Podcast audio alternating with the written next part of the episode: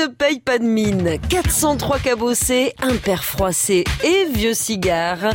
En 18 saisons, le lieutenant Colombo a coincé près de 70 coupables. Mon mari, euh, il est fan de Colombo et un soir on savait pas quoi regarder. Alors je lui dis bah nous on va pas regarder Colombo quoi. Je me suis pris vraiment au jeu.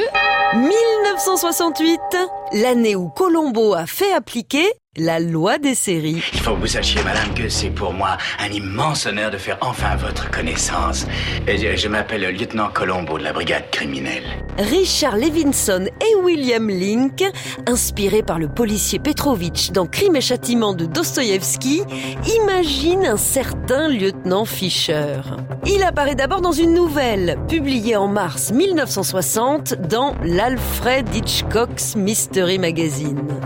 Une première version télé en est tirée la même année. Le policier est rebaptisé Colombo et interprété par Bert Fried. Le téléfilm passe inaperçu, mais Levinson et Link l'adaptent au théâtre, cette fois avec succès. C'est une révolution. C'est ma femme qui va être contente. Oh.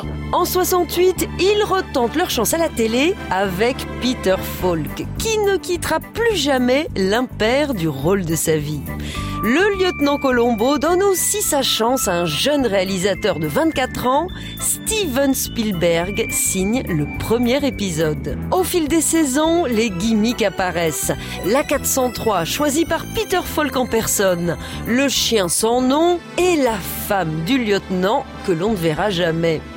La série arrive en France fin 72 avec déjà la voix rocailleuse de Serge Sauvion. Je pense, docteur Mayfield, que vous avez tué Sharon Martin. Lieutenant Colombo, vous êtes un homme remarquable.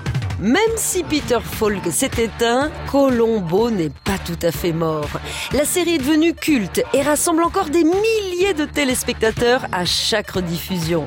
Tant qu'on aura affaire au lieutenant, ça sera toujours un plaisir d'être coupable. On n'arrête pas le progrès. Quand je vais dire ça à ma femme. À retrouver sur francebleu.fr.